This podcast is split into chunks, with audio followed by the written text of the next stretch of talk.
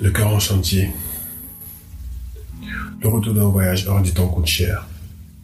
Il est douloureux et laisse un grand vide parce que bien souvent, on s'éloigne pendant une longue période de beaucoup de gens pour s'enfermer avec une seule personne. Un peu comme, un peu comme après une plongée sous-marine qui a duré un peu trop longtemps. Il faut un temps de réadaptation. C'est fini maintenant. La saison de l'amour est finie. Ou du moins, comme en ces temps de pandémie, on doit s'aimer à distance parce que de près, nos cœurs semblent s'infecter. Les souvenirs, les photos et les lieux qu'on a visités ensemble ont désormais un goût aigre doux. Ils sont douloureux, mais on a envie de les chérir. Un peu comme un câlin qu'on fait un cactus, tout en sachant qu'on se fait du mal. C'est maintenant la saison des nouvelles premières fois. Première fois qu'on se réveille, sans notification, qui nous donne envie de sauter sur le téléphone avant la prière du matin. Première journée où le téléphone semblera silencieux parce que la notification spéciale qu'on attribue à l'autre n'aura pas retenti de la journée. Première fois qu'on ira se coucher sans les longs appels téléphoniques qui ont caractérisé ces derniers mois. Première fois qu'à nouveau, on se retrouve célibataire. On laisse encore les photos où elles sont. Tu sais, comme si on vivait un cauchemar et qu'on pourrait se réveiller à tout moment. Hmm. On garde tous les messages parce que quelque part au fond, on espère pouvoir continuer cette belle histoire qu'on a commencé à écrire d'eux. On continue d'écouter cette playlist qu'on a créée ensemble. Mais c'est désormais une fête pour une seule personne on dort dans ce t-shirt qui porte encore le parfum de l'autre. Les deux premières journées sont les plus pénibles. La troisième semble plus légère parce que ça commence à aller mieux. Une semaine passe, puis une deuxième. Là, on commence progressivement à réaliser que c'est vraiment la fin de notre idylle. Et là, comme une plaie mal cicatrisée, notre cœur se met à saigner à nouveau. Et cette fois-ci, la douleur est beaucoup plus intense qu'au début. Chacun de son côté portera la responsabilité de la rupture. On se dit qu'on aurait peut-être dû aimer plus, qu'on aurait dû faire plus attention, ou encore qu'on aurait dû être plus patient, plus indulgent, etc. Alors que, quelque part au fond, c'est peut-être grâce à nous que la relation a pu autant durer. Ou peut-être que rien n'aurait pu sauver la relation parce qu'elle n'avait tout simplement pas lieu d'être. On essaiera de se ressaisir parce que les gens de notre entourage nous auront dit qu'il ne faut pas se laisser aller de la sorte.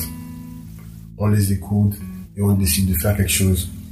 Alors on trie les nombreuses photos qu'on a prises ensemble pour commencer. On essaie et on essaie encore. Et on arrive à en supprimer une dizaine sur tout le lot. On supprime aussi cette playlist qui nous rappelle de bons mais douloureux souvenirs. Désormais, ce sera du Rosny Kaiba en boucle parce que Jésus est notre meilleur ami. On tâchera juste de ne pas l'oublier à la prochaine rencontre. Le monde vampire n'est toujours pas désactivé. Les fenêtres sont toujours fermées et on évite les humains et le soleil. On évite aussi la douche, mais sans trop faire exprès, parce que on n'a juste pas vu passer le temps. À quand on remonte le dernier repas, on ne le sait pas non plus. Parce que quand le cœur est en chantier, on ressent tout dans le ventre en attendant.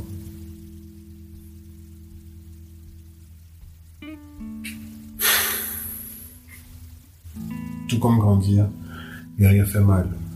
Et on n'imagine pas à quel point, jusqu'à ce que ce soit notre seule option. Surtout quand on doit guérir de quelque chose qui, il n'y a pas longtemps, semblait nous faire du bien. Et une fois qu'on entame ce processus, le temps devient un filtre. Comme si on n'a pas assez souffert. Notre cerveau a tenu les mauvais souvenirs de cette relation pour ne laisser que les bons. Tout, tout autour de nous semble se liguer contre nous. Chaque détail nous ramène à la personne. De l'endroit où cette personne a l'habitude de s'asseoir, au lieu qui autrefois était banal à nos yeux, jusqu'à ce qu'on tombe amoureux. C'est bon, c'est bon. On est calmé nom de la personne ne nous fera plus sursauter comme si quelqu'un venait de blasphémer contre Dieu à côté de nous. Certaines fois même, on n'arrivera à se passer de ce pincement au cœur qu'on ressent à chaque fois qu'on entend ce nom. On s'est abîmé à gros coups de je t'aime et de je me sens bien avec toi. Et maintenant qu'on entend ces mots de la bouche d'une autre personne, on sourira avec un pincement au cœur. On se dira intérieurement s'il savait. Et on aura peut-être raison de le penser. Mais comme à la fin d'un film qu'on a aimé au cinéma, on a bien envie de rester, mais il faut rentrer. Il est temps d'essayer d'ouvrir les fenêtres et de laisser quelques rayons de soleil filtrer à l'intérieur. Il est temps de côtoyer à nouveau les humains. Il est temps de guérir.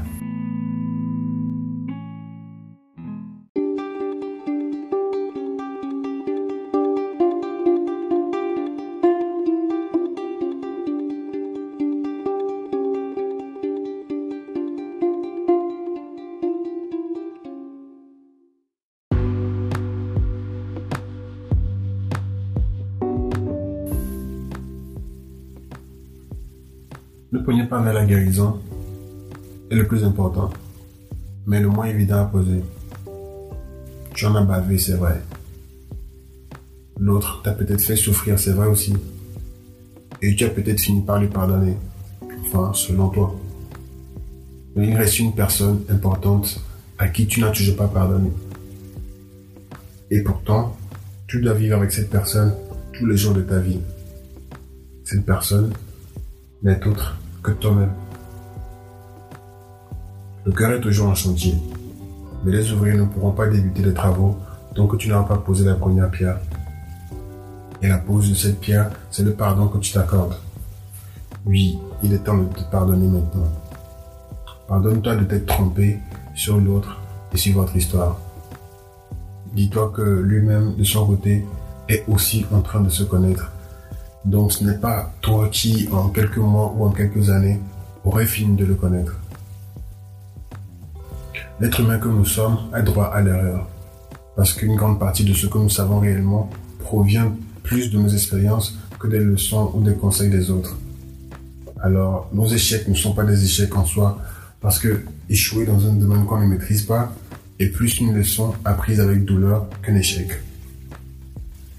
Aussi, cette expérience te permettra de faire de meilleurs choix à l'avenir. On l'espère. Aussi, tu dois prier. Ça ne semble pas évident, mais c'est le moment jamais de prier. Parce que qui peut mieux réparer un cœur brisé que celui qui l'a créé? Il n'y a que lui qui peut recoller les morceaux que tu as éparpillés un peu partout tout au long de votre histoire et de ta vie. Accepte ton histoire. Accepte ton histoire, embrasse-la et remercie-la parce que c'était une formation. Nos expériences, surtout les plus douloureuses, nous forcent et nous forment. Assure-toi juste d'en tirer le meilleur et laisse aller le pire. Ton ex n'est pas ton ennemi. Et oui, quand la rupture est entièrement de la faute de l'autre, c'est très facile de le détester ou pire, de le haïr. Mais la haine est comme une lame brûlante qu'on tient dans la main. Avant de pouvoir frapper l'autre avec, la lame aura gravement consumé nos mains. Tu as besoin de toute l'énergie disponible pour finir le chantier de ton cœur. Alors économise-la en lui pardonnant. Ce n'est pas simple, je sais, et ce qui suit l'est encore moins, mais prie pour lui. Pourquoi prier pour quelqu'un qui t'a autant fait souffrir? Pour de nombreuses raisons. Mais surtout parce que c'est quasi impossible de souhaiter du mal à quelqu'un après avoir prié pour lui à moins d'avoir des gènes de Karabakh, qui sait. Après t'être demandé pourquoi ça m'arrive, pourquoi je dois vivre ça, après t'être mort fondu et t'être chéri des choses impossibles, il est temps de se demander ce que tu pourrais faire autrement la prochaine fois. Parce qu'il y aura une prochaine fois. Et oui, même si ça ne semble pas évident tout de suite, tu pourras aimer encore si tu te le permets. Je suis Paul Bernard Méniaglo blogueur, écrivain et désormais podcasteur. Bienvenue dans cette nouvelle aventure qui vient de commencer. J'espère que tu as aimé cet épisode. N'hésite pas à le noter sur ta plateforme d'écoute et j'attends surtout tes commentaires ou tes retours sur mon, adresse, le blog de pba.gmail.com. En attendant, abonne-toi, active la notification pour ne pas manquer le prochain épisode. Très vite. Peace.